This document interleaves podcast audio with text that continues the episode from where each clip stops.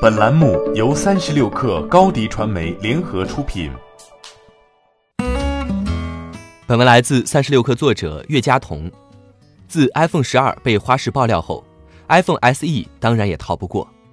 国外知名爆料者放出了 iPhone SE 二的渲染图，三百六十度的展示了手机细节设计，与之前发布的 iPhone 八十分相似。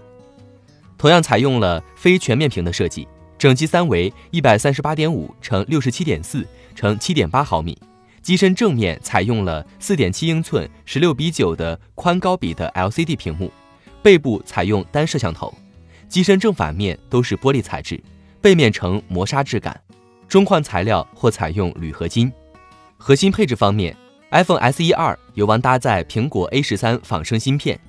很可能与三 GB RAM。和六十四 GB、一百二十八 GB 存储选件搭配使用。从软件角度来看，据相关媒体报道，这款手机将立即启动 iOS 十三，具有黑暗模式。与 iPhone 八一样，iPhone SE 二将配备 Touch ID 指纹传感器，并且据预测，该手机不支持 Face ID 技术。有爆料称，该手机屏幕将是具有高清分辨率的 Apple Liquid Retina 显示器，而不是 Super Retina。XDR OLED 面板，听筒的右侧是电源按钮，左侧是音量摇杆和警报滑块。Lightning 端口设置在机身底部边缘的扬声器格栅之间。至于价格，据推测，基本款的定价为三百九十九美元，颜色共有银色、太空灰和红色可供选择。另有消息称，新一代 iPhone SE 二的最终命名或将为 iPhone 九。分析师郭明基曾预测。iPhone SE 二可能在二零二零年售出至少两千万部，然而面对各大厂商花样百出的全面屏设计，iPhone SE 二还能否上演真香